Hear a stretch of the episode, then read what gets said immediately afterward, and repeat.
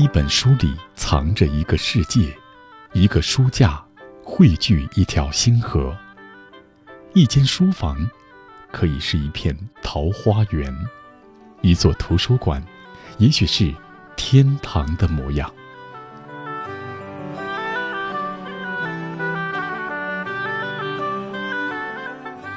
欢迎来到轻阅读微书仓，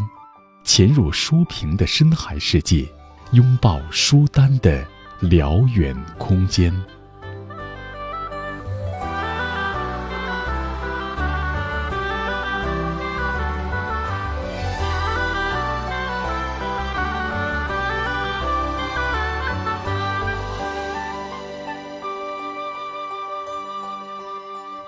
各位好，这里是轻阅读之微书仓，我是周薇，让我们打开今天的书仓，来看看都有哪些精彩之书。萧红是中国现代文学史上备受瞩目的作家，不少研究萧红的书籍往往强调她的性别、天才的创作、错综的感情经历和悲剧的命运，从而导致大众对萧红的刻板印象。在《萧红传》这本书中，日本学者平石淑子通过爬书史料勾勒其一生，尽量还原萧红的生活环境、交友情况、创作背景，结合萧红的作品，描述她的精神世界的发展变化历程，去除读者对萧红的想象，呈现一个真实的萧红形象，同时以女性视角审视萧红命运，回应现代女性的困惑。作者平时淑子是日本女子大学教授，日本中国文学研究会理事，是日本知名的萧红研究专家，被誉为日本第一个系统研究萧红并卓有成就的学者。大学时代，他师从日本鲁迅研究第一人丸山生教授开始萧红研究，致力于萧红研究近四十年，曾经先后十多次赴哈尔滨、重庆、香港、武汉、广州等地搜集萧红的相关资料。在《萧红传》的写作手法上，平时淑子以萧红的生命历程与创作历程双线并行，透过异国学者的视角理解萧红，理解他的创作。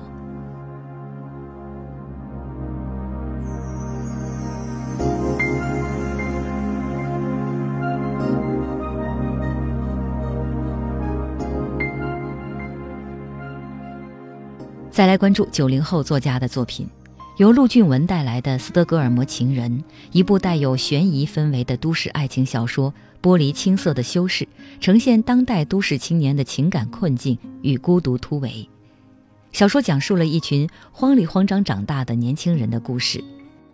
乔薇突然失踪，身后流言四起，她被知名经纪人选中，以演员身份出道，拍戏、唱歌，做着并不快乐的工作。和颇有理想的富二代恋爱，让他以为找到了爱情和寄托，却险些踏进绝命牢笼。另一方面，觉明离开家乡小城，在上海一住就是十多年，那些难以启齿的秘密似乎越来越远了。他原以为日子会自动掩埋过去，冬日将至，一份独家专访乔薇的采访任务，让两个人的命运都改变了。书名中的斯德哥尔摩也许会让人联想到斯德哥尔摩综合症这个名词，在不少文艺作品中屡屡出现。斯德哥尔摩效应又称斯德哥尔摩症候群，或者称为人质情节或人质综合症，是指犯罪的被害者对于犯罪者产生情感，甚至反过来帮助犯罪者的一种情节。这个情感造成被害人对加害人产生好感、依赖心，甚至协助加害人。在陆俊文的这个故事里，虽然有绑架的情节，但是真正的实施绑架的是爱。故事中的人们都被危险却又诱人的爱所束缚、牵引，陷入阴冷绝望的情感困局，不由自主地走向那个意料之外，却又是无法偏离的结局。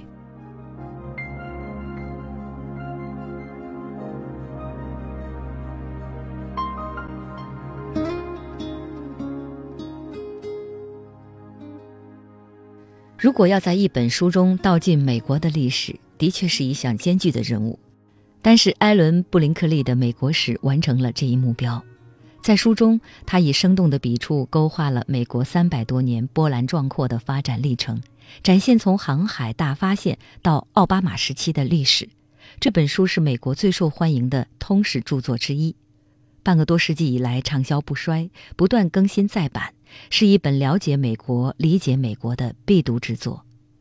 美国史的作者艾伦·布林克利曾经担任哥伦比亚大学教务长，执教哥大二十多年，又曾远赴牛津、剑桥授课，先后获得哈佛大学约瑟夫·列文森纪念教学奖和哥伦比亚大学伟大教师称号，并且因为撰写多部畅销不衰的美国通史著作而在学界享有盛名。这本美国史紧密追踪史学争议和前沿动向。作者艾伦·布林克利广泛吸收学界最新研究成果，力图反映不同学者的不同观点，呈现历史学多彩而有趣的一面。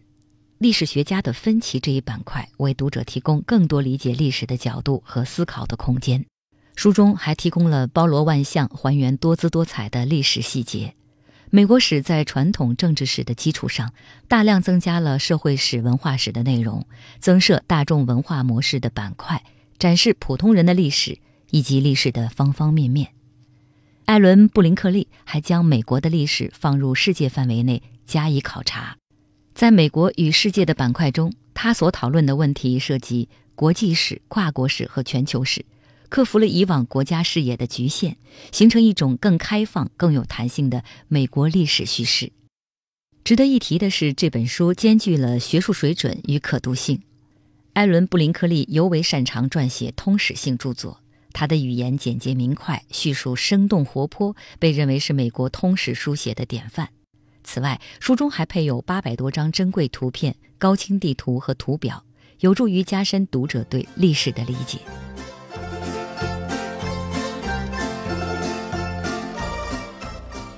目光转向中欧的斯洛文尼亚。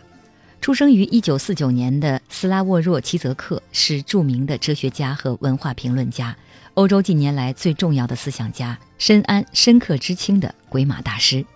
人称文化理论界的猫王。乔姆斯基与 Lady Gaga 合体，出版著作三十多种，包括《邪木而视》《木偶与侏儒》《视差之见》等。在齐泽克的《笑话》这本小书中。明星学者齐泽克通过分析笑话，揭示出笑话背后的结构与逻辑。例如，有个黑格尔式的笑话，完美例证了真理自误认而生的过程。在我们寻找真理的路上，碰巧遇到了真理本尊。世纪之初，一个波兰人和一个犹太人同坐一辆火车，脸对脸。波兰人变得很焦躁，一刻不停地盯着犹太人看。如鲠在喉，终于他忍不住了，冲着犹太人喊：“告诉我，你们犹太人是怎么做到的？榨空别人口袋里的最后一分钱，还能靠这种方式赚到你们所有的钱？”犹太人回道：“行，可以告诉你，但不能白告诉。你得先给我五个茨拉蒂，也就是波兰钱。”收了钱之后，犹太人开始说：“首先，你拿一条死鱼。”把头切下来，把内脏放在一杯水里，然后半夜十二点左右月圆之时，你必须把这个杯子埋进墓地里。然后呢？波兰人猴急地打断他：“我要是把这些都做了，是不是也会变得有钱？”没那么快，犹太人答道：“你必须要做的，这还不是全部。但如果你想听剩下的部分，你还得再给我五次拉蒂。”又收了钱以后。犹太人开始接着讲他的故事，没过一会儿，他又要钱，如是反复，直到最后，波兰人愤怒地爆发了：“你这个臭流氓，你真以为我没闹明白你究竟想干什么？根本就没有秘诀，你就是想从我这里榨空最后一分钱。”犹太人淡定而又无奈地答道：“好吧，现在你明白了，我们犹太人是怎么赚钱的。”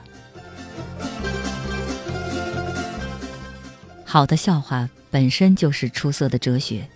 在这本结构紧凑的笑话集中，齐泽克拿出他最擅长的语言装配形式，举重若轻地将读者引入他的哲学空间。他反复玩味着那些好笑的段子，分析他们背后的逻辑，用笑话的荒谬去对冲某些常识结构或理性情境。通过笑话，人们将了解到这些情境的可笑，它们不再必然合理，甚至是可以抛诸脑后的东西。笑声在这种意义上就是革命。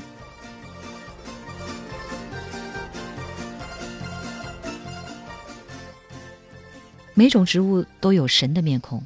每个生命都是一个苍茫的世界，都有一部纷繁的心灵历史。草木古老的民谣是关于乡野草木主题的散文集。每一种草木在作者傅飞的生命体验中，都如同一首古老的民谣，歌唱着动人的生命之歌。傅飞赤诚地讲述南方植物的气韵和神性品格。通过细腻的笔触，挖掘草木植物与人之间的故事，人的生命体验及精神寄托，反映个体对生存意义的反思，对生命永恒困境的悲悯。在作者热忱谦卑的真诚书写中，每个生命都是一个苍茫的世界，都有一部纷繁的心灵历史。这些古老的民谣不仅是作者生活时代的缩影，也是广大农民淳朴生活的缩影。这些散文既是洗尽铅华的生活范本，又展现了清朗圣洁的植物美学。在书中，福飞这样理解妻与人的关系：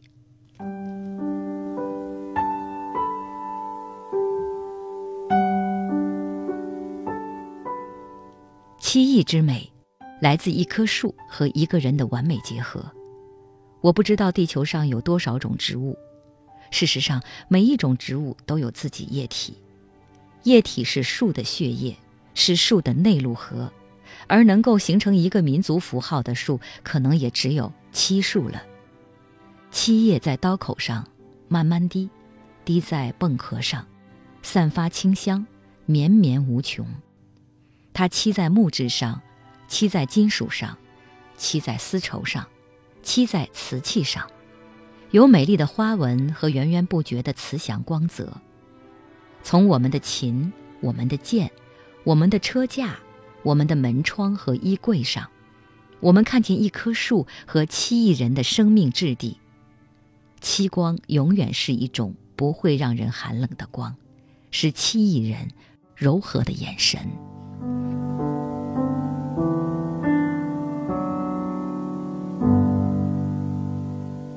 王鹏是陕西文学界代表性作家之一，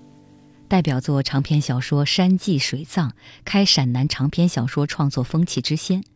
被陈忠实誉为可当作生活的教科书和历史备忘录，留给这个民族的子孙，以为鉴戒和警示。王鹏历时三十年探访蜀道、丝路、唐波古道，完成中国蜀道。从长安到罗马，从长安到拉萨，三部文化专著，被列为陕西重大文化精品项目和国家“十二五”重点规划图书，入选二零一一中国国际经典出版工程，译为英文出版海外，先后获得国家图书奖等多项荣誉。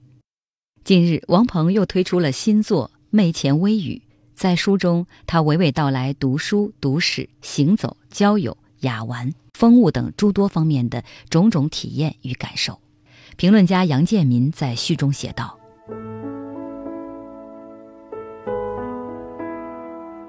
小气得来，切莫小觑。这数十篇文章，长不及两千，短不过五六百，笔剑直入，抽刀断锦，干净斩截，物是人情，点滴之间，妙效毕现。读来不仅长见识。”且胸间有透亮痛快感。此书所有文字均可作如诗观。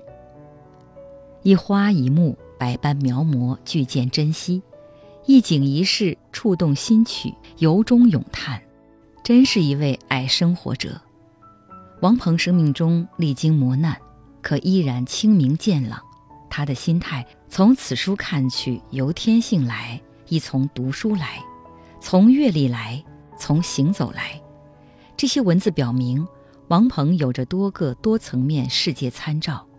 历史的漫长眼界，大跨度行走的时空胸襟，各地各色人等观阅性情，从此眼光观天下，人生时时千变，一切均化寻常微笑。福报自在，最应珍惜生命。微语所有文章，均体现作者如此风度。这是作者昧前随笔，读者却不妨由此微语中获得领会人生的有益经义。